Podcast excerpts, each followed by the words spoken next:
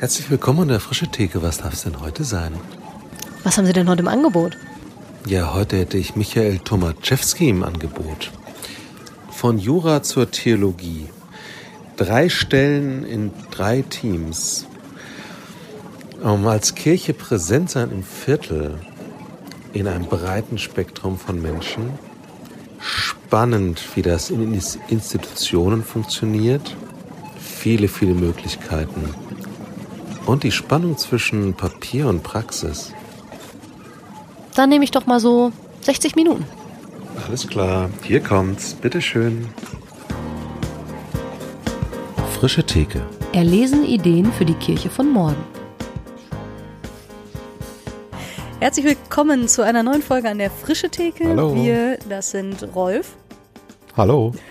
und ich, Katharina vom FreshX Netzwerk, sind heute in Mainz bei Michael Tomaszewski. Vielen, vielen Dank für deine Gastfreundschaft. Ja, sehr gerne. Herzlich willkommen. Schön, dass Und wir wir sind nicht dürfen. nur bei dir privat, sondern sitzen hier im Kreuzpunkt im Viertel eine Ladenzeile, könnte man sagen. Ich äh, gucke gerade äh, durch eine Fensterfront, die Sonne scheint rein und ich sehe Baustelle. und von daher fangen wir vielleicht mal mit den beiden Fragen an. Wer ist Michael Tomaszewski? Ich weiß, das ist eine globale Frage und eine große, aber vielleicht kannst du ein paar Sätze zu dir selber sagen. Und was ist Kreuzpunkt im Viertel? Oh, große Fragen, genau. Ja, Michael Tomaszewski, ich bin 48 noch, dieses Jahr werde ich 49. Ja, bin äh, katholischer Priester hier in Mainz und ähm, ja, das war ein längerer Weg dorthin. Ich habe nach der Bundeswehr erst lange Jura studiert, bis so der, der Wechsel kam, ähm, also Jura in Heidelberg und kam, dann kam der Wechsel nach Mainz. Hab gedacht, ich muss es probieren, ob das was für mich ist und es hat sich als richtig rausgestellt. Und war dann erst in der Gemeinde in Bad Nauheim als Kaplan äh, vier Jahre, auch ein bisschen in der Schulseelsorge und bin dann nach Mainz hierher in die Schule zunächst gewechselt. Also hier ähm, ja, ein Katzensprung ins Theresianum, das ist hier um die Ecke. Und irgendwann, da kommen wir vielleicht später noch drauf, äh, ist dann der Kreuzpunkt daraus entstanden. Genau. Wie kommt man denn von Jura zur Theologie? Es gibt tatsächlich relativ viele, die erst mit Jura anfangen. Das Jura das Schöne, man muss nicht wissen, was man machen will. Man kann erstmal studieren, studieren, studieren. Das Das sagen ja manche, das ist große bei Examen. Theologie unter Umständen auch, je nachdem, ne? In, ob man Ja, schon ja. sagt, so Priester, Pfarrer, je nachdem, aber ja. Genau, das große Examen ist immer erst am Ende und ähm, ich habe dann auch alle Scheine gemacht und dann kam aber der Wechsel ähm, genau zur Theologie, ja. Weil da war ich kurz Ende 20 schon, ja, und habe dann gesagt, ich Hat's dich dahin gezogen oder von Jura weggeschoben? Also bei der Primizpredigt sagte der Pfarrer, er hat studiert und studiert und studiert, aber er kam irgendwie nicht weiter. Das hat ihn nicht zufrieden und glücklich gemacht. Genau, das hat's glaube ich sehr getroffen. Ja, ähm, ja, das Studentenleben war cool, aber es war schon immer so so, so ein Drang zum Theologiestudium auch oder auch äh, Priester zu werden. Ja, genau. Vielleicht kannst du ein bisschen erzählen, also je nachdem, ich könnte mir vorstellen, dass es manche HörerInnen gibt und äh, mich selber interessiert es natürlich auch. Ähm, Priester ist ja ein Riesenbegriff, sage ich mal, wo wahrscheinlich zig Schubladen aufgehen und bestimmte Bilder irgendwie äh, mit verbunden sind. Was hat dich daran begeistert, Priester zu werden? Also ich muss sagen, es, es hat sich ein großer Wandel vollzogen, auch bei mir, in dieser Priesterrolle, die ist immer noch im Wandel. Ähm, aber die Anfangsbegeisterung war sehr, ich bin ganz traditionell aufgewachsen in der Gemeinde mit eigentlich allem, was man machen konnte. Also 15 Jahre Messdiener gewesen, ähm, Lektor, Kommunionhelfer, im Pfarrbüro ausgeholfen. Wir waren eine große Pfarrei, also mit weit über 100 Messdienern und so, so eine riesen neugotische Kirche hab da angefangen, Krankenkommunion zu machen, Wortgottesleiter und äh, ja, da kam nicht irgendwann die Pfarrer, wäre das nicht was für dich? Ja, ich, nee, das wäre nichts für mich und so. Und, ähm, so blieb das immer so ein bisschen und im Nachhinein, man erzählte dann oft so, so seine Geschichte und dann habe ich immer von außen gehört, du, da haben dich drei Leute drauf angesprochen, da wurde es mir erstmal bewusst, also man hat das eher so von außen gesehen. Ähm, aber es war aber ein längerer Weg dorthin, ja, auch wirklich so, ist es das, was, ja, was mich dann auch erfüllt, ja.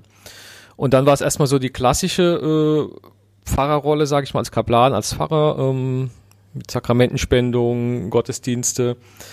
Ähm, habe mich schon sehr früh orientiert so im jüdisch-christlichen Dialog und habe ähm, bin dann auch in die Notfallseelsorge reingerutscht, also immer mehr auch so in die Kategorie, in die Schulseelsorge und habe gemerkt, ähm, ja, so dieses klassische äh, Fresh X, äh, The Gift of Not Fitting In, ja, nicht mehr so reinzupassen ins System. Ja. Und dann war so die Frage, machst du was ganz anderes, hörst du auf, aber das war es nicht, sondern eher die Suche, was gibt's denn noch? Mhm. Ja, so bin ich jetzt hier gelandet. Und was gab's dann da noch? Also irgendwann bin ich auf, auf FreshX gestoßen. Ich glaube, das kam auch so über Speyer, über Felix Goldinger, der da viel gemacht hat. Ähm, und einfach so zu merken, es, es muss nicht diese eine Sozialform bleiben, die ich kenne, so das klassische Gemeinde, territorial. Ähm, und dann habe hab ich ganz viel gelesen, viel, ähm, ich habe sehr gute Kontakte zu Jesuiten auch, ähm, habe da auch viel mit Spiritualität gemacht und gemerkt, es muss nicht diese klassische Rolle sein, die ich vielleicht bisher nur kannte, ja, als Pfarrer, als Priester in der Gemeinde. Ähm, und war da einfach so auf der Suche, was, was kann es noch sein, ja. Und, und, bin dann sehr, also in Mainz auch in die äh, Kategorie reingerutscht, sage ich mal, und äh, sehe darin auch so ein großes Zukunftsfeld für Kirche. Ja. Ich sage immer die sogenannte Kategorie, man kann das nicht ausspielen. ähm, das sind die, die neuen, die alten, die guten, die schlechten, sondern ähm, es gibt verschiedene Formen, aber wir müssen, glaube ich, alle pflegen. Ja.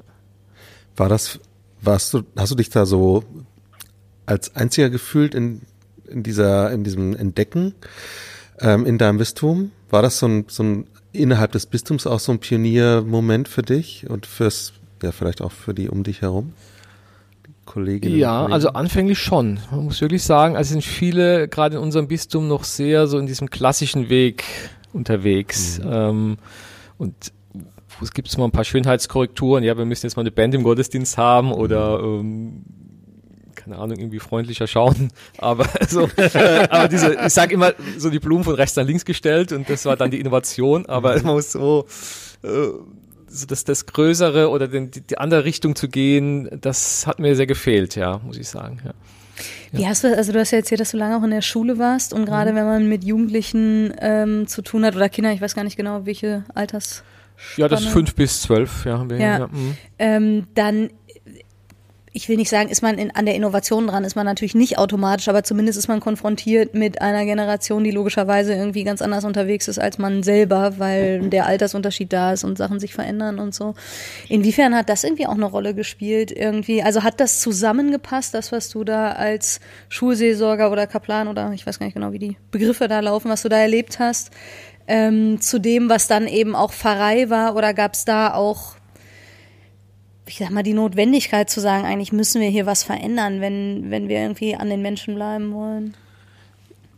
Genau, auch das ist eine große Entwicklung, ähm, merke ich, wenn ich jetzt so zurückschaue. Also ich bin jetzt hier neun Jahre am Amteresianum und ähm, als ich anfing, war das auch so ganz klassisch. Wir machen eigentlich einen Gottesdienst wie in der Gemeinde sonntags. Ja. Ähm, zwar schon immer die ganze Klasse kam zum Gottesdienst, also jetzt nicht getrennt, evangelisch-katholisch.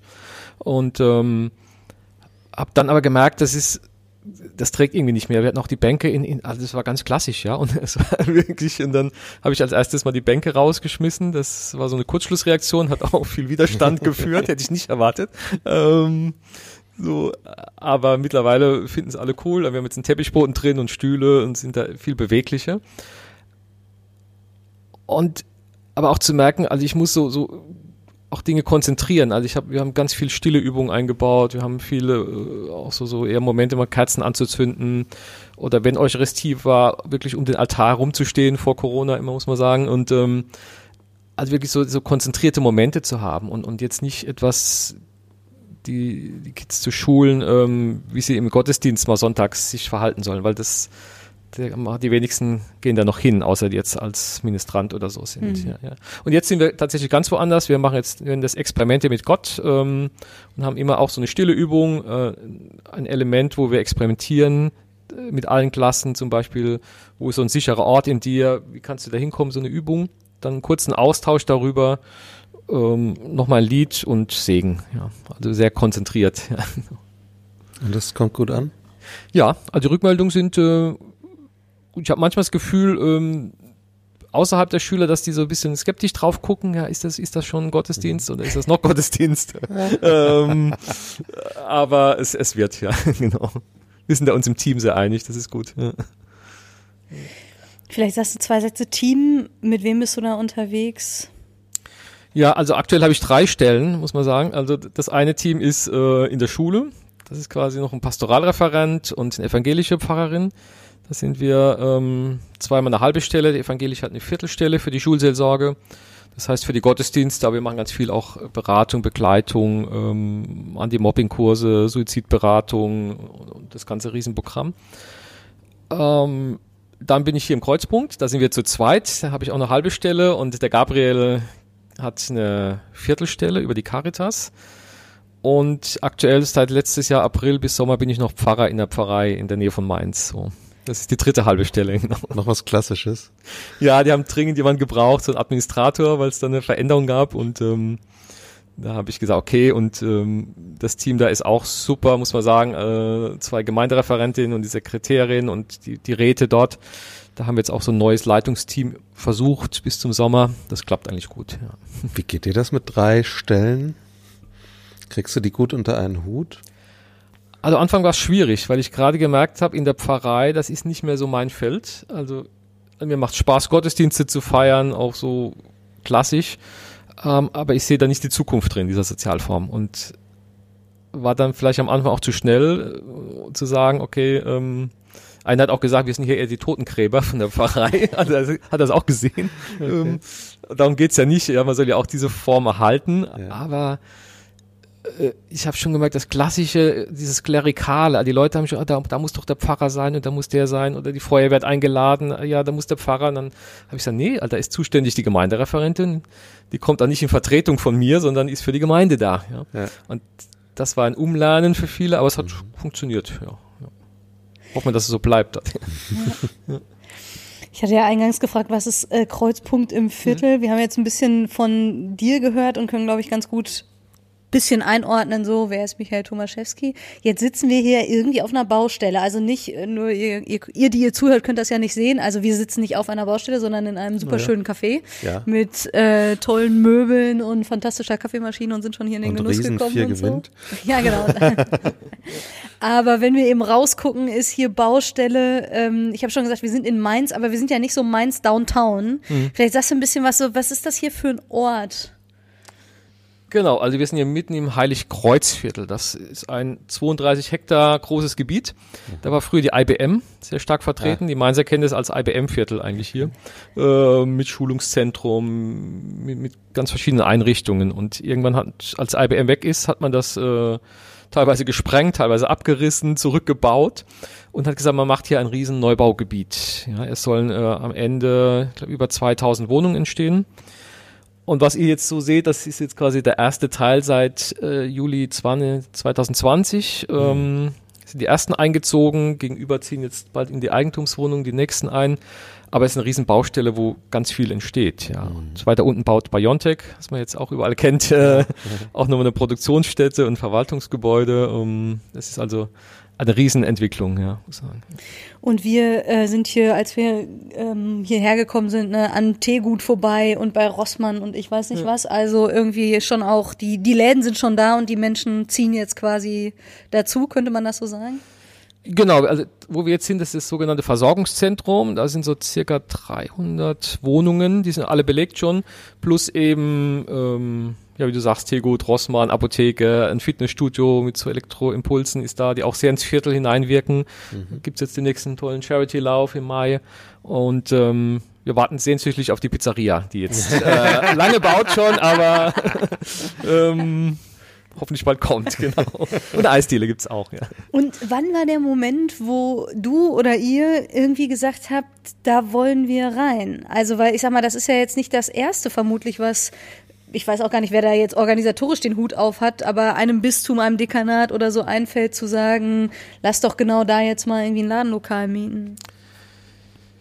Ja, also wir sind hier in Mainz lange schon mit LOS, diese lebensraumorientierte Seelsorge unterwegs, seit mhm. vielen Jahren. Ähm, Professor Eberts hat da mit so einem Team äh, ganz viel entwickelt. Das wurde auch viel exportiert, aber nie in Mainz im Bistum richtig etabliert irgendwie. Und ähm, von da ist diese Gruppe, die da zusammen war, ich war da auch jetzt die letzten Jahre mit äh, involviert, haben wir gesagt, hier entsteht was Neues und die Stadt hat früh signalisiert, wir haben nicht das Interesse, weil wir kein Geld damals hatten, jetzt haben sie es, ähm, zu investieren in soziale Arbeit, in äh, irgendwelche ähm, Gemeinwesenarbeit. Und da haben wir gesagt, da müssen wir als Kirche präsent sein und haben so einen einfach klassischen Arbeitskreis, mit so Macht gebildet und mit den Pfarreien hier, die umliegend sind, auch mit den Evangelischen zusammen überlegt, was kann sein, auch mit der Caritas. Und die einen haben gesagt, ja, aber das können wir uns jetzt nicht so vorstellen, wir wollen uns eher auf unsere Territorialgemeinde konzentrieren und am Schluss blieb dann so ein kleinerer Kreis, ähm, der sagt, ja, da muss doch irgendwas entstehen. Irgendwann kam der Generalvikar und sagte, ah, entwickelt da mal was. Ja, wir wissen nicht, ob wir es, ob es finanzieren können, ob das klappt. Mhm. Und dann haben wir weitergeguckt, geguckt, geplant. Ähm, und dann kam die Entscheidung, nee, wir mieten hier ähm, ein Ladenlokal an. Ja, das sind hier dieser Raum knapp 100 Quadratmeter, insgesamt 120 für zunächst zehn Jahre. So, und dann war die Frage, wer macht das, wer kümmert sich darum? Und dann ging es darum, macht die City-Seelsorge mit, die hier auch involviert ist. Um, irgendwann kam die auf mich, haben mich gefragt, mit einer halben Stelle. Und dann habe ich, ja, kann ich mir vorstellen. Zunächst für drei Jahre ist es befristet. Mit, äh, wie gesagt, dem Gabriel von der Caritas noch mit einer Viertelstelle. Ja. Manchmal ist das ja so, dass man ein Gebäude hat oder ein einen Raum und dafür eine Vision braucht. Manchmal ist es so, es gibt eine Vision und dafür braucht man einen Raum. Wie verhält sich das hier zueinander? Ja, also die Vision war zuerst da. Also zu sagen, ähm, irgendwas brauchst in diesem Viertel, wo wir aber jetzt nicht kommen. Klassisch, ja, früher hätte man natürlich hier eine Kirche gebaut mit einem Kirchturm und gesagt, so, so geht's, das müsst ihr glauben und machen. Ähm, und wir wollten einfach mit, gemeinsam mit den Leuten was entwickeln schauen, wer zieht dahin, was brauchen die, so die klassischen Fragen. Ähm, und haben gemerkt, also bisher mal, da kommen auch zwei Parks, entstehen da noch, aber das wird bis 2030 noch dauern. Das heißt, wir brauchen irgendwo einen Ort, wo wir andocken können. Ja, und ähm, also, also gerade dieses, dieses Wort Raum, das finde ich so toll, weil man kann wirklich so Raum, Raum haben, Raum geben, Raum sein. Wir spielen da auch viel mit, äh, wenn wir so unser Why formulieren und haben gesagt, ja, es braucht einen Raum für das Viertel hier, aber auch einen Raum für uns. Ähm, wir haben es mal Stützpunkt genannt, das war dann nicht so der richtige äh, Begriff, aber zu gucken, ähm, ja, dass die, dass die Menschen hier den Raum für sich nutzen, ja, und äh, aber wir auch, wie soll man sagen, also gemeinsam mit ihnen was entwickeln können. Ja. Das war unser, unser Punkt, ja, genau. Also erst war die Vision da, dann der Raum. Ja. Und die, die Menschen sind also kommen auch und, und waren von Anfang an mit bei der, bei der Entwicklung sozusagen der Idee dabei, also seit es den Raum gibt sozusagen? Ja, es fiel natürlich voll mit Corona zusammen, mit den Lockdowns. Klar. Das war wie so viele. Und wir sind hier gestartet mit dem Rohbau. Also wir mussten das alles hier, äh, also das Bistum ausbauen, ähm, nach unseren Ideen. Mhm. Und wo es ging, haben wir immer wieder auch gefragt, äh, ja, was könnt ihr euch vorstellen, was bräuchtet ihr? Da kam sehr früh auch von den ersten Bewohnern, ah ja, eine Küche wäre toll, um, ähm, um hier auch mal feiern zu können, um, um das nutzen zu können, weil die Wohnungen sind zum Teil sehr klein. Ähm, dann hat die eine schon gesagt, ah, ich habe hier auch Ideen, könnt ihr was anbieten, so dass wir gesagt haben, es muss multifunktional sein, ähm, aber trotzdem ja, eine gewisse Ästhetik zu haben. Also, ja, wir haben auch viel Angebot am Anfang bekommen. Ah, wir haben im Keller noch in der Gemeinde alte Tische stehen, wir haben noch alte Pflanzen. Es ist echt da, immer so, wenn man ja, selber ja. es nicht wegschmeißen will, könnte es ja vielleicht im Gemeindehaus noch irgendwie genau. einen Ort finden. Da haben ja. wir dann dankend abgelehnt und, äh, und freuen uns, ähm, mhm. den Raum hier zu haben und wirklich, aber zu sagen, äh, es entwickelt sich auch immer, ja, wieder ja. mehr. Also wir haben jetzt verschiedene Yogakurse demnächst, die dann sagen, okay, wir brauchen einen Platz hier, wir brauchen das. Mhm. Könnt ihr euch das noch vorstellen? Also es ist nichts in Stein gemeißelt. Ja. Wer sind diese Menschen, die hier sind, den Raum nutzen? Also Gott sei Dank noch, würde ich sagen, ein guter Querschnitt von dem Viertel. Also ja, wir haben äh, aktuell 50 Prozent aus sozial geförderter Wohnungsbau, später wird es ein Viertel sein. Ähm, wir haben Leute, die bei Böhringer Biontech arbeiten. Wir haben viele Familien, Alleinerziehende.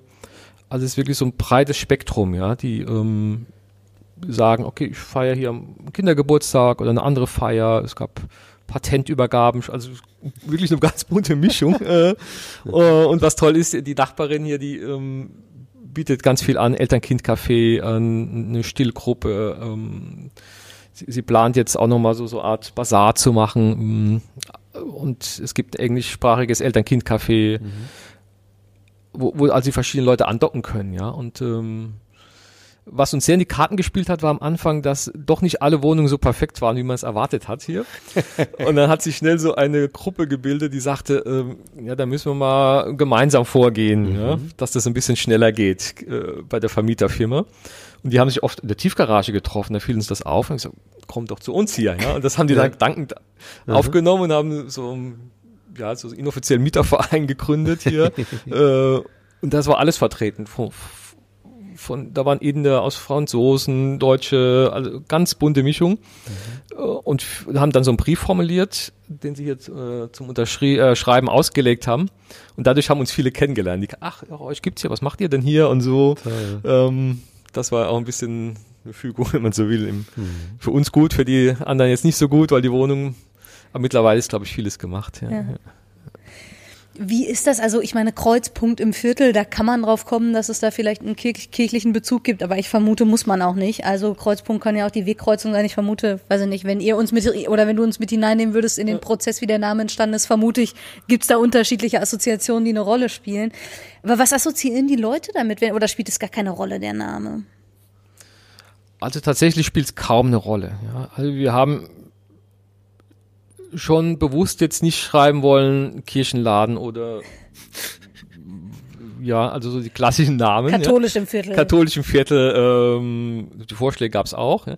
aber haben einfach so bunt mal gesammelt und sind dann in der Breite Masse. Wir haben hier mal Leute gefragt, wir haben auch viele Kirchenferne gefragt, was spricht euch denn eher an? Und mhm. interessanterweise kam das mit dem Kreuzpunkt, weil das hier das Heiligkreuzviertel ja, ist. Genau. Ja, die Apotheke heißt Heiligkreuz Apotheke, so dass es jetzt nicht so gleich verdächtig war, in Anführungszeichen. Ähm, fügt sich harmonisch ein. Genau, und dann ist auch Kreuzpunkt.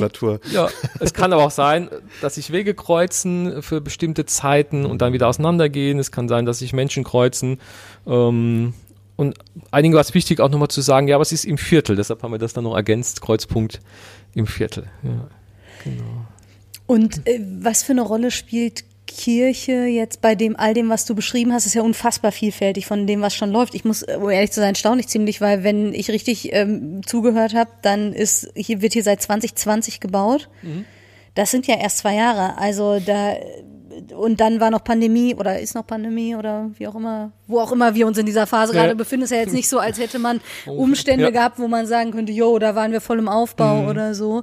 Da ist ja schon ganz viel irgendwie entstanden, ganz unterschiedliches. Spielt Kirche in irgendeiner Weise eine Rolle darin? Wenn ja, wie? Wie ist es für die Menschen? Also ist Teil des Konzepts, also wir haben kein klassisches Konzept, wir sagen, wir haben das Konzept ist, dass wir keins haben. Das stimmt so nicht. Wir haben uns schon überlegt, aber es ist jetzt nicht in Stein gemeißelt lassen. Das muss passieren bis in einem Jahr. Mhm. Äh, ein Teil ist, dass man wirklich jetzt nicht ostentativ draufschreibt, es ist Kirche. Ihr seht jetzt hier auch, fällt oft den internen auf, kein Kreuz. Mhm. Ich verweise immer auf das Kreuz da vorne, aber das ist nur der Hinweis auf den Verbandskasten. ähm, das wird auch zum Teil kritisch gesehen ähm, von Leuten, dass ja, die Kirche finanziert das alles, aber es ist jetzt steht nichts drauf.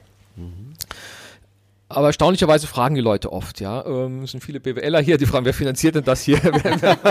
die Mieten sind teuer hier und so. Und, ähm, das sagen wir natürlich, wer das ist. Und das finden die Leute auch gut. Und sagen, oh cool, dass Kirche auch mal hier ganz anders ist. Äh, vielleicht auch andere Leute hier, wie wir es sonst von Kirche kennen. Und ähm, und dann sind die aber auch wieder bei ihren Bedürfnissen, wo die einfach schauen wollen, ja. ähm, ah, ihr macht Gemeinwesenarbeit und äh, mhm. ihr habt diesen dieses Gemeingut, äh, ja, wir wollen das auch jetzt nicht verwalten, sondern das ist der Raum fürs Viertel. Das müssen die mhm. Leute nutzen, wie sie es brauchen. Ja? Mhm. Und das ist so dieses, wo man sagt, also Kirche ist in dem Sinn da, aber es ist nicht draufgeschrieben. Ja. Allerdings, tatsächlich letzten Samstag hatte ich hier eine Taufe auch. Also das ist, ähm, Wie ist das passiert? Hat sich auch ergeben. Ja, die, die, die, konnte das? Die haben Wasser genommen. Nein, ne, genau. ähm, ja, hier, hier die, die Kathi, die ganz viel anbietet bei uns. Ja. Ähm, die kam irgendwann auf, da wurde der, kleine Sohn geboren mhm.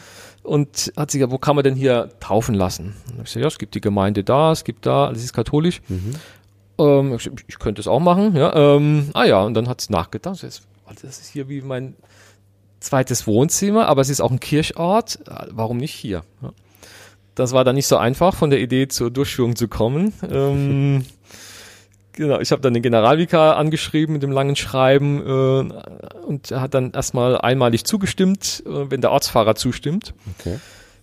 der hat dann auch zugestimmt, einmalig. Ja, mal schauen, wie es da weitergeht.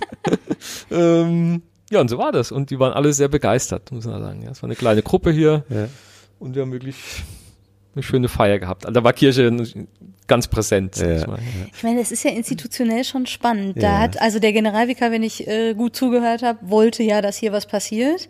Ich weiß nicht, inwiefern man das im Vorhinein irgendwie, es ist wahrscheinlich auch gut, wenn man das im Vorhinein nicht alles festlegt, aber irgendwie ist das ja wunderschön, wenn dann auf einmal jemand sagt, das ist für mich so sehr ein Ort, auch ein kirchlicher Ort, dass Sakramente hier auf einmal eine Rolle irgendwie spielen. Und dass das aber unter Umständen mit den Logiken, die sonst, also ich, wir sind ja hier, ich sag mal nicht auf neutralem Boden, hier war Genau. ja nicht vorher keine Kirche, sondern hier ist ja ein anderer Pfarrer zuständig, so.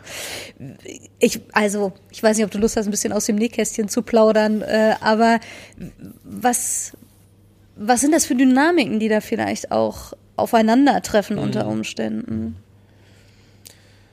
Also im Vorfeld gab es schon die Dynamik, dass auch die Pfarreien gesagt haben, ähm, also wir haben auch schöne Dinge, da könnte man auch viel Geld investieren. Warum hier, wo es auch wirklich nicht weit ist? Also in die eine, Pfarrei- auf dessen Gelände wir sind, das ist äh, unten am Rhein und die andere ist auch nur nicht weit weg. Ja.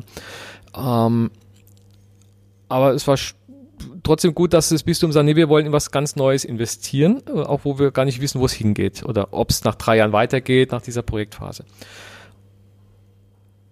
Aber man merkt natürlich schon, also so, so kircheninterner es wird, umso mehr sagen die auch, ähm, brauchst das überhaupt, ja?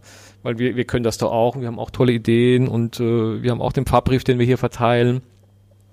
Und das, das ist auch gut und wichtig für die Leute, die das anspricht, aber viele spricht das eben nicht mehr an, diese Form. Und ähm, es wird nicht direkt gesagt, ihr seid jetzt Konkurrenz, glaube ich. Aber bei dieser Taufe habe ich schon gemerkt, wo man sagt, okay, ähm, so nach dem Motto, guckt, dass es nicht wieder vorkommt. Ja, das hat so ein bisschen so rausgespürt. ähm, ja, Ja, und das, ich finde es spannend, dass, dass sozusagen der, der Ortspfarrer nochmal zustimmen muss, obwohl ihr ja an die Gemeinde gar nicht angebunden seid. Ne? Also da seid ihr schon noch in der, äh, in der Parochie einfach auch drin. Das kann man wahrscheinlich auch nicht so von heute auf morgen einfach durchbrechen. Ne? ja, also vieles ist da auch nicht durch zu Ende gedacht natürlich. Ja. Ja. ja, wo wird's denn eingetragen? Na, ah Ich wollte gerade sagen, wo ist denn diese Person jetzt Mitglied? Genau, das wäre ja so eine klassische genau. interne Frage. Genau, das ja. interessiert sonst wahrscheinlich keine Sau. Genau. Aber intern ist es natürlich Welche? brisant. Ja, ja. Also die ist tatsächlich dann Mitglied hier ähm, der Pfarrei, die hier zuständig ist, ja. von der Ja, stimmt, ja. das ist ja auch wichtig. Ne? Und warum seid ihr nicht Teil der Pfarrei, die hier zuständig ist? ja. Ja, das wird jetzt kommen. Wir haben ja diesen pastoralen Weg im Bistum, ähm, und hatten jetzt die Phase 1, die im Sommer endet und ab Phase 2 äh, werden diese neuen Einheiten eingerichtet. Wir haben dann fünf sozusagen Pfarreien für die ganze Stadt, die aber reine Verwaltungseinheit sind. Und die Pfarrei besteht aus einem Netzwerk von Kirchorten, klassischen Gemeinden. Ah, ja. Und die entwickeln dann auch so ein pastorales Konzept. Also, und ich denke, die Richtung wird es dann gehen, dass man sagt, ähm, Ja. da ist dann die Pfarrei, da ist vielleicht der Kreuzpunkt, ein Krankenhaus noch, Kita, ähm, und die zusammen bilden dann die Pfarrei. Ja. Ja, ja, ja. Aber es wird noch harte Bretter auch zu bohren sein. Mhm. Ja. Und wie ist das für dich? Also als wir reinkamen, war ja das Erste, was du gemacht hast, uns einen Kaffee anzubieten und äh, Barista-mäßig da zu sein. Ich weiß nicht, ob das das ist, was man mit Priester sonst so verbindet. Aber es ist äh, semantisch ähnlich. Barista und Priester. Barista, ja, genau. Und dann, jetzt, ich fange schon an, irgendwelche Wortneuschöpfungen, das ist, es führt nur auf Abwege. Aber was ist deine Rolle hier als Priester? Also eine gute Frage. Ich habe die auch nicht zu Ende gedacht, ja, äh, weil die Rolle wirklich bei mir und ich glaube auch bei vielen anderen Priestern im Moment sehr im, im Wandel ist. Ja. Weil so dieses klassische, da ist jetzt der, der die Gemeinde leitet und äh, Sakramente spendet, ähm, das bricht mehr und mehr weg. Ja, Gott sei Dank. Ja. Ich denke, das ist auch, haben wir gesehen durch die ganzen, äh, ja, durch die MAG-Studie letztendlich auch Oh, was ist das? ähm, MAG-Studie? Genau, wo es um die Missbrauchsfälle ging, die aufgearbeitet wurden, wo man gemacht, äh, festgestellt hat, es hängt viel mit dem Klerikalismus zusammen, mit den Strukturen. Und da ist es gut, dass darüber nachgedacht wird, jetzt auch mit dem synodalen Weg in der katholischen Kirche, ähm, und das aufgebrochen wird. Ja. Aber tatsächlich ist meine Rolle als Priester erstmal da zu sein hier. Ja. Also jetzt nichts in dem Sinne zu tun oder Existieren, das geht eigentlich. Genau, mit dem Megafon zu stehen und die Leute zu bepredigen oder keine Ahnung. Äh, Das heißt, die meisten wissen das auch gar nicht. Ja? Ähm, Man sieht es mir jetzt von den Kleidungsstil auch Nein. nicht äh, unbedingt an, ja Nicht genau. Ähm, es spielt auch jetzt für mich keine Rolle, ob die das wissen oder nicht. Es steht auch, glaube ich, nirgends. Ja, wir sind auch fast alle per Du hier, äh, auch so in Social Media, auf der Homepage. Ähm, genau. Und von daher ist es doch schon so Barista-mäßig, ja. Und das war mir auch wichtig, eine gute Kaffeemaschine hier zu haben. Ähm, jetzt nicht so ein Vollautomat, wo schnell, schnell geht, sondern wenn hier viel los ist, dauert es auch einen Moment, bis jeder sein Getränk hat und es dann losgehen kann. Ja. Ja. Aber es ist, äh, ja, also ich kann auch nicht sagen, wo, wo, wo es hingeht mit dieser Rolle, aber ich merke, es ist ganz viel im, im Umbruch. Ja, ja. Hast du Möglichkeiten? Also siehst du Möglichkeiten, wo es hingehen könnte?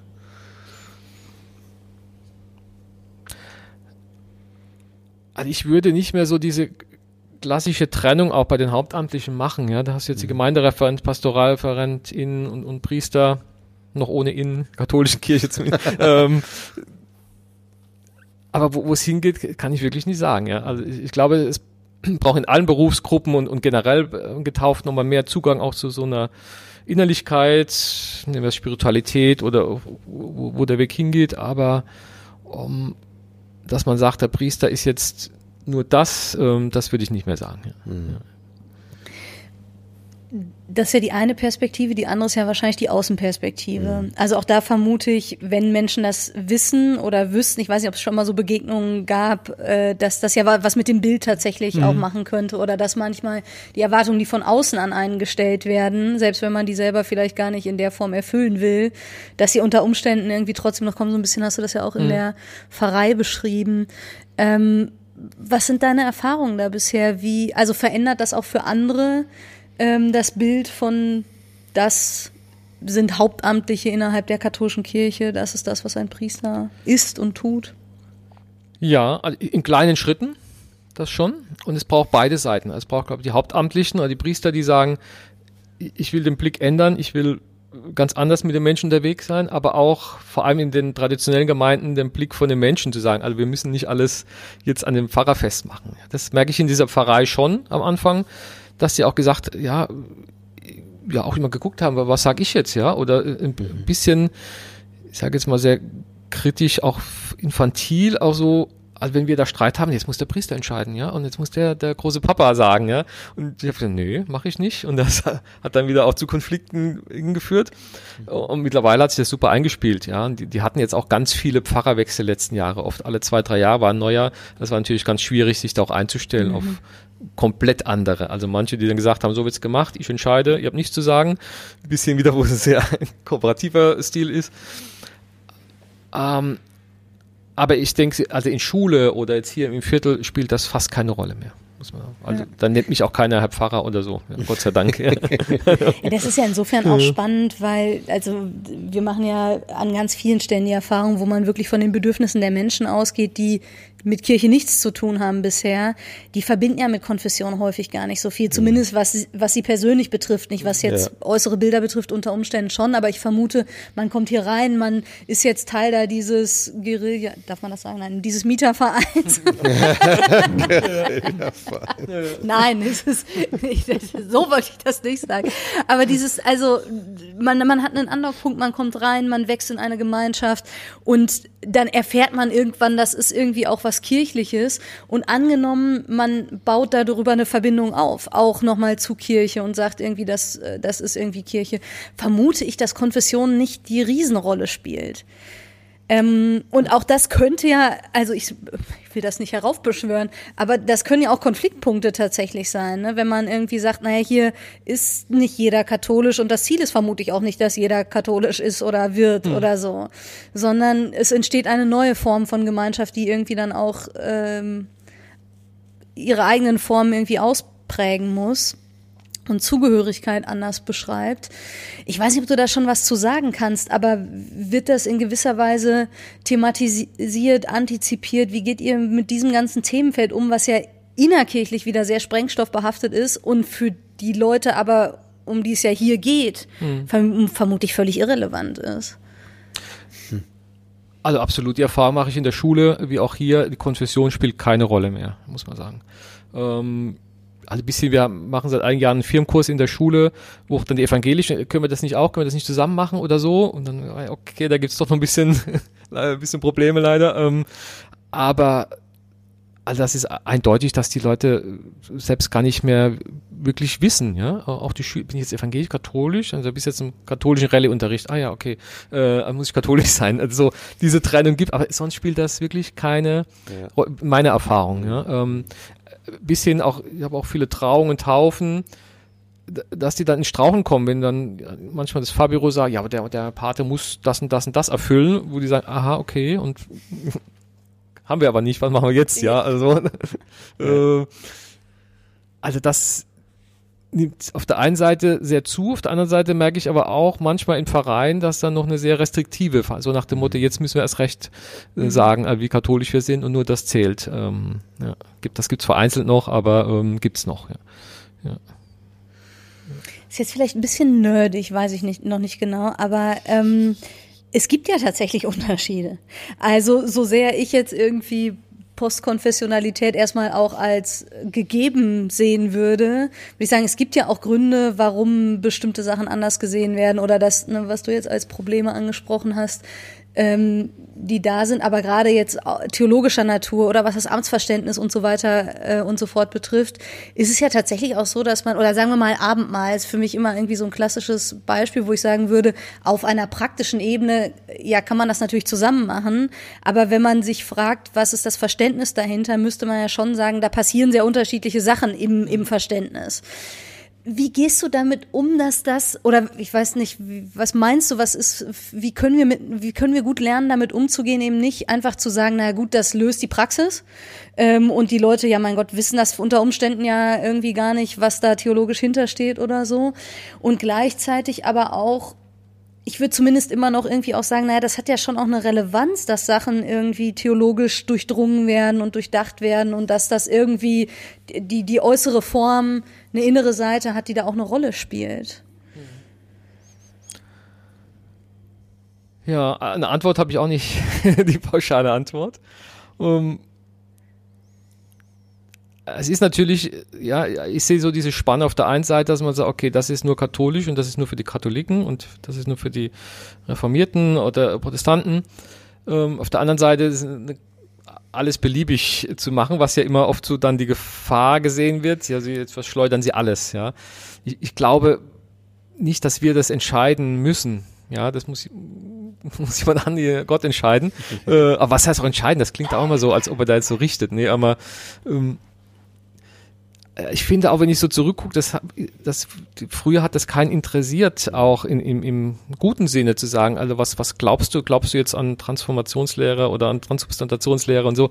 Ähm, weil die meisten Katholiken ja auch gar nicht antworten können. Ja, ja und, und, je praktischer es wird, ja. äh, desto schwieriger finde ich das auch. Also zu sagen, ähm, also vielleicht müssen wir ganz kurz, Transubstantationslehre, sag vielleicht mal zwei Sätze kurz dazu, nur dass wir nicht mit so Wörtern umschmeißen. Ja, genau, war zu theologisch, sorry. genau.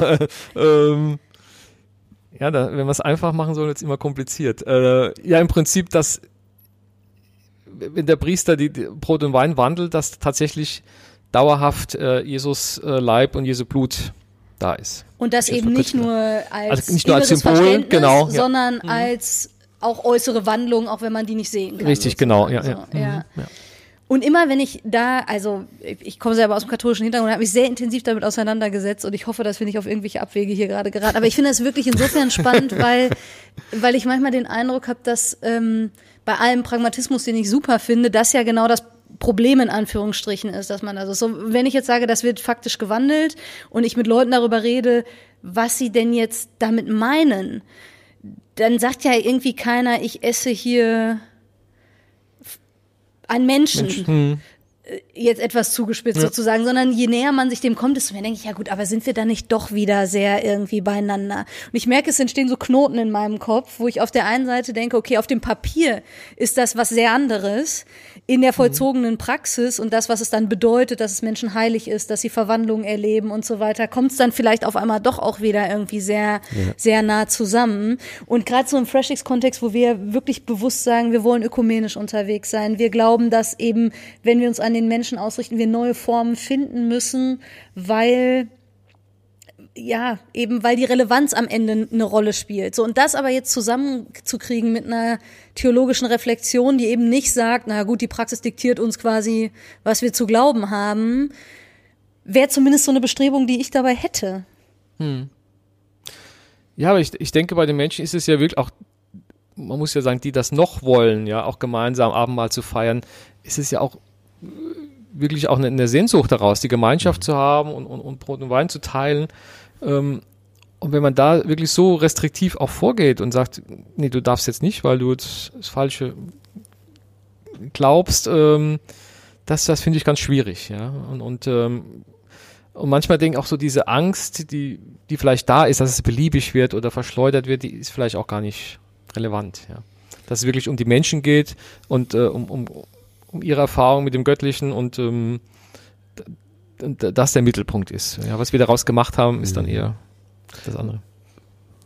Warum ist sie nicht relevant? Also, ich bin ja ganz bei dir, aber wenn du, wie würdest du das jemandem erklären, dem das wirklich wichtig ist, der da irgendwie ein großes Problem mit hat, wenn zum Beispiel ein Protestant mit einem katholischen Abendmahl teilnimmt, also an der Eucharistie. Eucharistie. Es, es, wird ja schon oft auch gesagt, also wer glaubt, dass Jesus Christus hier auch real präsent ist, ist herzlich eingeladen.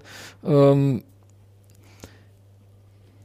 also ich würde bei so Ängsten immer erstmal auch gucken, was steckt dahinter. Ja, also ich würde wirklich eher auf den Menschen zugehen, soweit es geht. Manchmal ist es ja sehr hoch emotional, da muss man ein bisschen schauen, aber zu gucken, warum ist es jetzt wichtig, dass jetzt nur du da Zugang hast, ja, ähm, da steckt, kann ja viel dahinter stecken, mhm. dass man eher sagt, mhm. jetzt manchmal sage ich auch den Leuten, also ist, eigentlich ist das ja klar, dass wir nicht äh, den Himmel äh, uns verdienen müssen und, und Werkgerechtigkeit, ja. Aber wenn jemand sagt, also äh, ganz platt, sein ganzes Leben lang war er völlig unchristlich und kurz vor seinem Tod sagte, nee, das ist so das Wahre, ist gleich viel wert, als wenn jemand sein ganzes Leben sich abschuftet und immer fastet und immer, sagen wir überspitzt, ja, immer nur am Beten ist und sonntags sich in die Kirche quält. Mhm. Das ist genauso viel, ja. Und manche sagen, ja, wieso, was, dann brauche ich ja gar nichts mehr glauben, ja, wenn das, ja, da ist dann eher so eine Werkgerechtigkeit, die dahinter steckt, ja.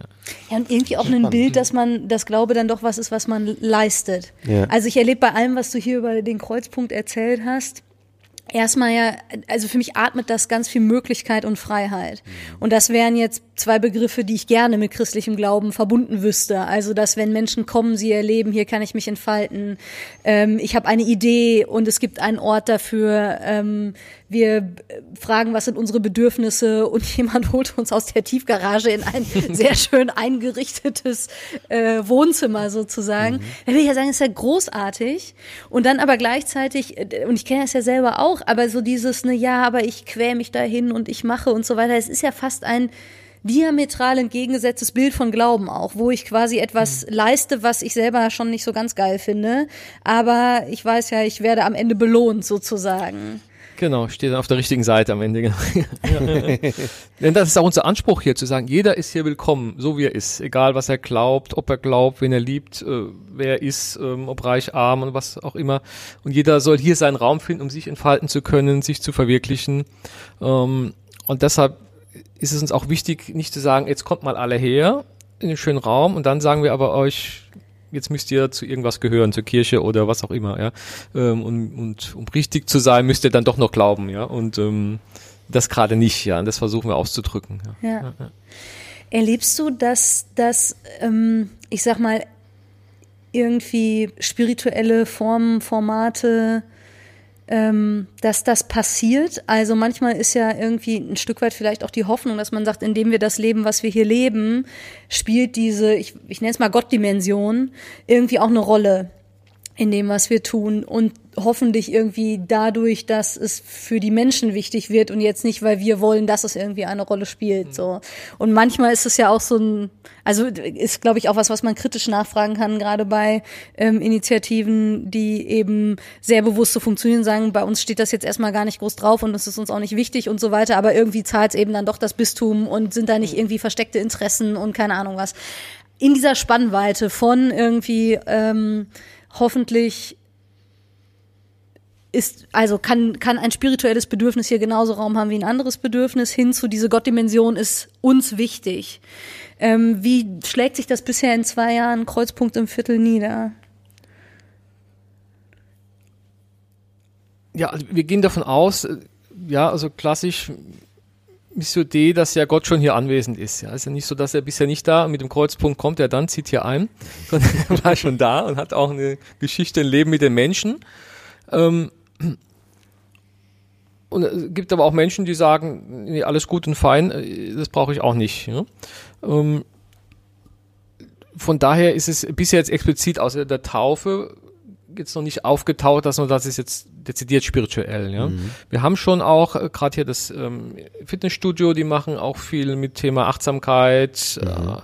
äh, äh, Mindful Change und so Sachen, ähm, wo wir sagen, dass weil das auch mein Thema ist, auch hier mal Meditation anzubieten und und äh, Dinge einfach Räume da auch wieder zu öffnen, um zu wie ist denn mein Leben, darauf nochmal zu gucken. Ja, spielt da eine Spiritualität eine Rolle oder auch nicht? Ähm, da merke ich schon, in Einzelgesprächen ist schon so eine Sehnsucht da. Ähm, und kann mir das auch hier gut vorstellen, aber es ist jetzt dezidiert noch nicht so, dass es äh, aufploppt bisher in diesen zwei Jahren, ja, mit Lockdowns. Das ist, das ist ja ein, äh, ein, ein Stichwort mit den Lockdowns und so. Ähm, ich hätte vorhin gedacht, also Baustelle ist ja außen und innen war es hier auch. Und aber das ganze, euer ganzes Handeln hier ist ja Baustelle durch, durch Corona. Ähm, wie, wie macht ihr das? Also wie kriegt ihr gerade eben solche Sachen, wie du vorhin ja erzählt hast, die vielfältig sind, ähm, trotzdem hier rein? Wie habt ihr das irgendwie gemanagt? Also eine große Stütze war, dass wir einfach auch so als Gründerteam gut harmonieren, Gabriel und ich, ähm, uns da viel ausgetauscht haben. Ähm, und, und unsere ganzen, sag ich mal, Meetings, Besprechungen machen wir immer hier, so dass wenn mhm. jemand kommt, da sind wir da ansprechbar und äh, sind auch präsent. Ähm, gibt mittlerweile auch ein eher ehrenamtlicher Mitarbeiter, ein früherer Diakon, der mal hier war zu so einem Fortbildungstag. Also das ist aber cool. Ich will jetzt einmal die Woche hier mitarbeiten und präsent sein. Mhm. Also auch das wächst. Ähm, guten Social Media hat uns da auch äh, ein bisschen geholfen, zum mhm. einen. Und zum anderen auch wieder, diese Mieter haben da eine WhatsApp-Gruppe, wo wir zwar nicht drin sind, aber wo wir was reinspeisen können. Auch da können wir immer mal wieder sagen, was gerade ist, ja. Und, ja. Ähm, und dann haben wir einfach geguckt, also vor Omikron ging es ganz gut, muss man sagen. Mhm. Gerade im Sommer war natürlich viel möglich, ja. war oft hier auch vermietet, ähm, die Yogakurse liefen. Mhm. Mit Omikron war schon ein Einbruch. Ähm, wir haben gerade so, so einen Nachbarschnack installiert, einmal im Monat, wo man sich abends hier treffen kann, um Nachbarn kennenzulernen. Mhm. Das war oft sehr gut besucht. Jetzt bei während dem ja fast Lockdown oder der, der hohen Welle äh, haben wir das mal online versucht. Das war nicht so. Ähm, mhm. Da waren ganz wenige Leute. Aber dadurch, dass wir auch immer mal wieder herumlaufen und da ist natürlich der, der Ajax, der Hund vom Kollegen, immer so ein Anziehungspunkt, ah, da sind sie wieder, ähm, und Kontakt sind mit den Gewerbetreibenden, ist da schon eine Präsenz auch da, ja, muss man mhm. sagen, trotz Lockdown und trotz mhm. allem und, und wenn ich einfach nur hier sitzen, die Leute winken beim Vorbeilaufen oder so, ja, oder kommen wir auf einen Kaffee rein, soweit es geht, mhm. mit Maske und allem, äh, es ist natürlich schwierig, aber wir waren jetzt nie so, dass wir, ach, es ist alles schlecht und alles furchtbar, sondern dann haben gesagt, okay, das geht nicht, dann müssen wir uns was anderes überlegen, was mhm. vielleicht geht mit den Auflagen gerade, ja. Mhm. ja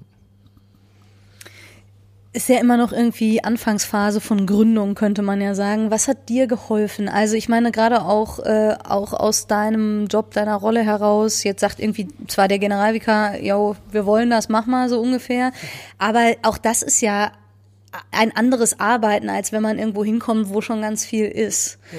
Ähm, was sind so deine Learnings bisher als Gründer? Also was sehr geholfen hat, ist so eine große Freiheit und ja, auch so ein Zuspruch vom Bistum, muss man sagen. Also wir haben eine Begleitgruppe, die sich am Anfang zweimal getroffen hat im Jahr, jetzt einmal äh, aus Caritas, aus Seelsorge Dezernat äh, und die sagen, wir sind da, um euch zu unterstützen, Rücken frei zu halten, gerade wenn vielleicht auch mal komische Anfragen oder kritische kommen, nach dem Motto, warum hängt da noch kein Kreuz oder so. Ähm, all das hilft sehr, muss man sagen, die auch jetzt nicht ständig fragen, ähm, wir wollen jetzt Zahlen sehen, wir wollen das und das, und dann wirklich so ein großes Vertrauen auch zu haben. Also ja, und wir, wir gucken am Ende nach den drei Jahren, evaluieren dann und, und schauen, wie es weitergeht. Und ansonsten, ähm, geholfen hat, auch viel einfach zu lesen, zu erfahren. Äh, euer Podcast, wirklich, ja, ja ähm, nicht nur, weil ihr hier seid jetzt. Oh, äh, ich glaube, fast von Anfang an habe ich da mitgehört und einfach auch zu hören, wie wie es gehen kann, in dieser großen Unterschiedlichkeit vor allem auch. Mhm. Ja. Mhm. Ähm, wir sind ja auch von, äh, ich habe glaube nicht gesagt, vom Tobias, vom Ruach-Netzwerk, der mhm. coacht uns hier auch, ähm, begleitet uns gibt immer mal wieder auch Impulse und äh, bis einmal haben wir uns auch hier auch mal getroffen, soweit es ging, zu so einem Workshop-Tag.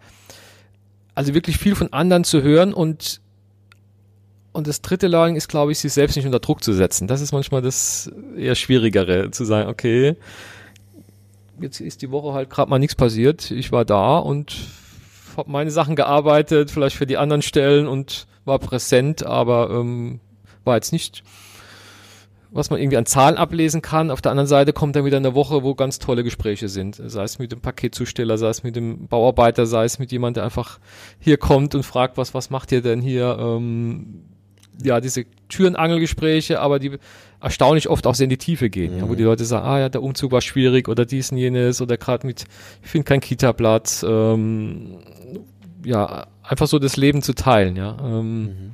Und das ist wo ich manchmal merke, okay, da muss ich auch gucken, ja, es ist wie es ist, so im Hier und Jetzt zu sein, ohne jetzt groß die Erwartung hochzusetzen. Mhm. Das ist auch so, so ein Learning, würde ich sagen. Ja. Ich hatte gerade nochmal einen Unterschied äh, gerade zu so einer Arbeit in der Pfarrei ist ja wahrscheinlich, dass es sehr wenig äußere Struktur gibt. Also die äußere Struktur von, da finden Messen statt, dann kommen Beerdigungen rein, da sind Taufen, da sind Trauungen und so weiter. Das strukturiert ja wahrscheinlich so einen Arbeitsalltag auch irgendwie sehr oder auch das Gemeindeleben, wiederkehrende Gruppen und Kreise und so weiter und so fort.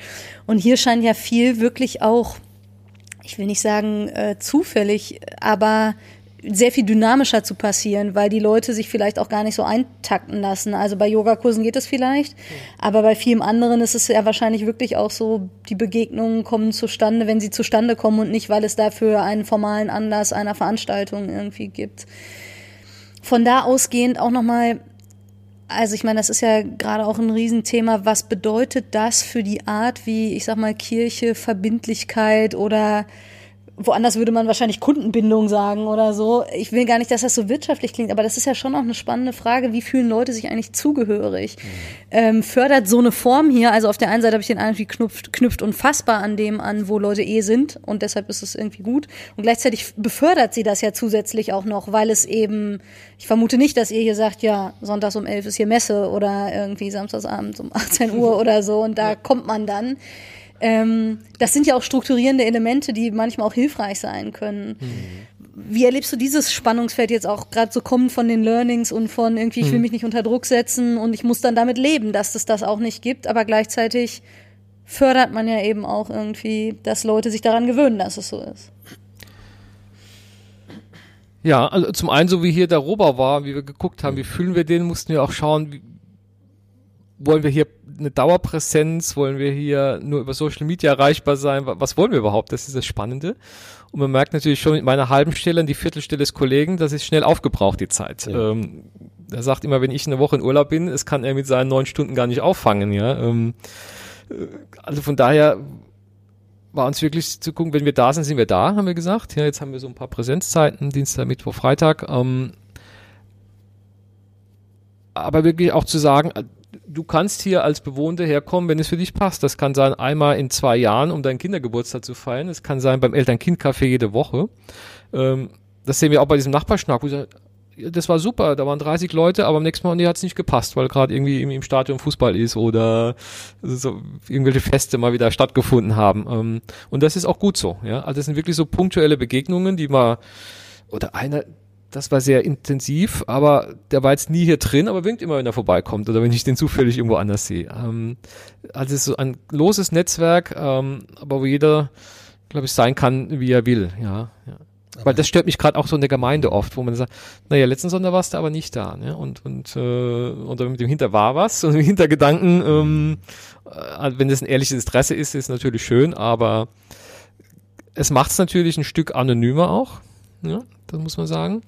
Ähm, aber es bilden sich schon so, so kleine, wie soll man sagen, so Mikrogruppen, merke ich, also sei es im Yoga oder beim Eltern-Kind-Café, ähm, die da auch eine Form von Gemeinschaft haben, wo wir gar nicht mit drin sein müssen oder wollen auch. Mhm. Ja. Aber Gemeinde als Netzwerk eben ist was anderes, muss auch anders gedacht werden als mit Mitgliedschaft oder mit so einem äh, Walled Garden. Ne? Also du bist hier, entweder bist du dabei oder bist du nicht dabei, so ungefähr. Mhm. Das ist ein ganz anderes, ganz anderes Arbeiten und ganz anderes Denken. Ne? Das ja, ist, absolut. das erfordert schon Ja. ähm, eine Umstellung. Ja, wir können ja auch nicht sagen, da, da kommen jedes Mal so viel. Das, also es ist wirklich auch so ein wirklich, ähm, man lernt hier sehr spontan zu sein, sich auf die Dinge einzustellen, kreativ. Ähm, es ist nicht immer einfach, ja. Es ist natürlich klar, wenn man sagt, okay, ich habe den Firmenkurs, die kommen jede Woche, kann dann alles im Vorfeld planen, also nicht weiß, kommt hier jemand, kommen 50 Leute, kommt keiner. Äh, allein wenn, wenn vom, vom Einkaufen, wenn es was zu essen gibt. Ähm, aber das ist dann auch, auch spannend, ja, ja muss man sagen. Ich, ich würde glaube ich, gerne nochmal zurückkommen Mhm. auf das, was du erzählt hast. So drei Jahre, davon sind zwei weg.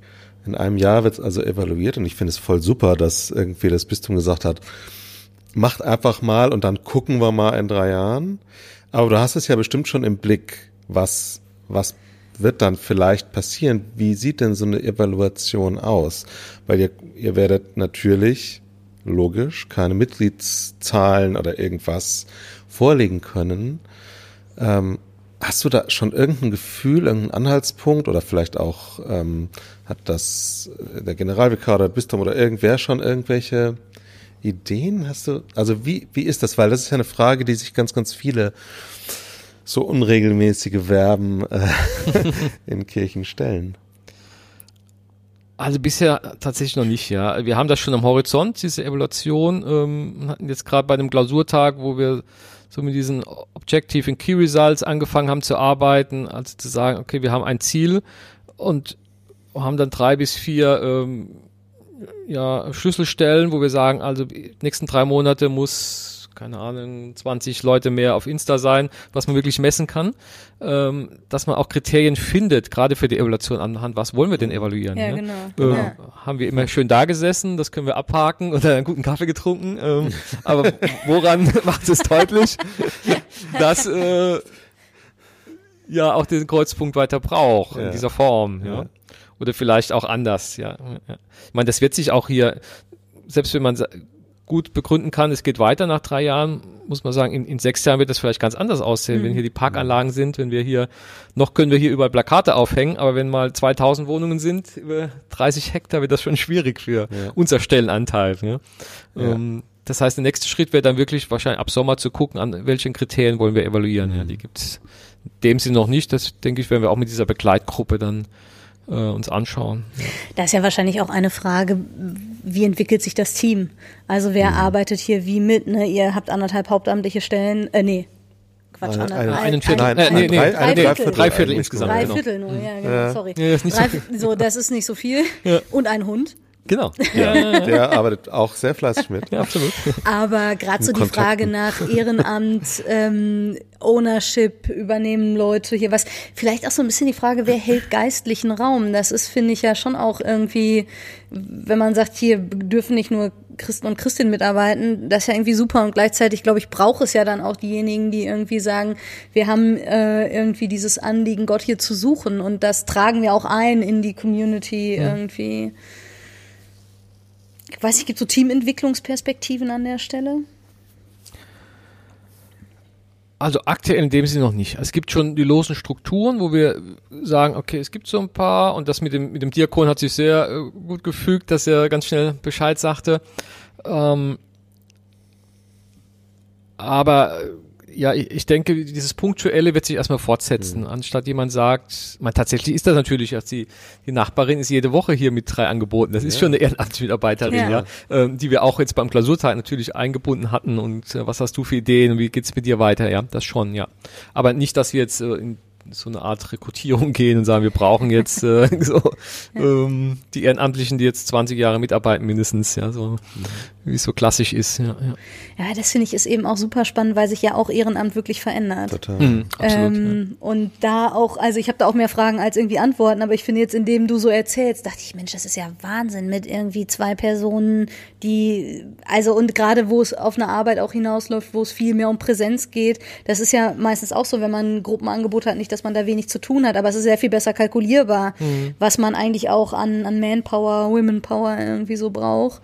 Und auch da muss ich ja irgendwie das Bild mitentwickeln und die irgendwie Arten, wie man dann MitarbeiterInnen ach, gewinnt, behält, gehen lässt, wo man Möglichkeiten zur Mitgestaltung bietet oder eben sagt, na, das ist gar nicht unser Bild hier, sondern wir haben eben den Raum, wer kommt, der macht was und wenn nicht passiert auch nichts und ist okay. So.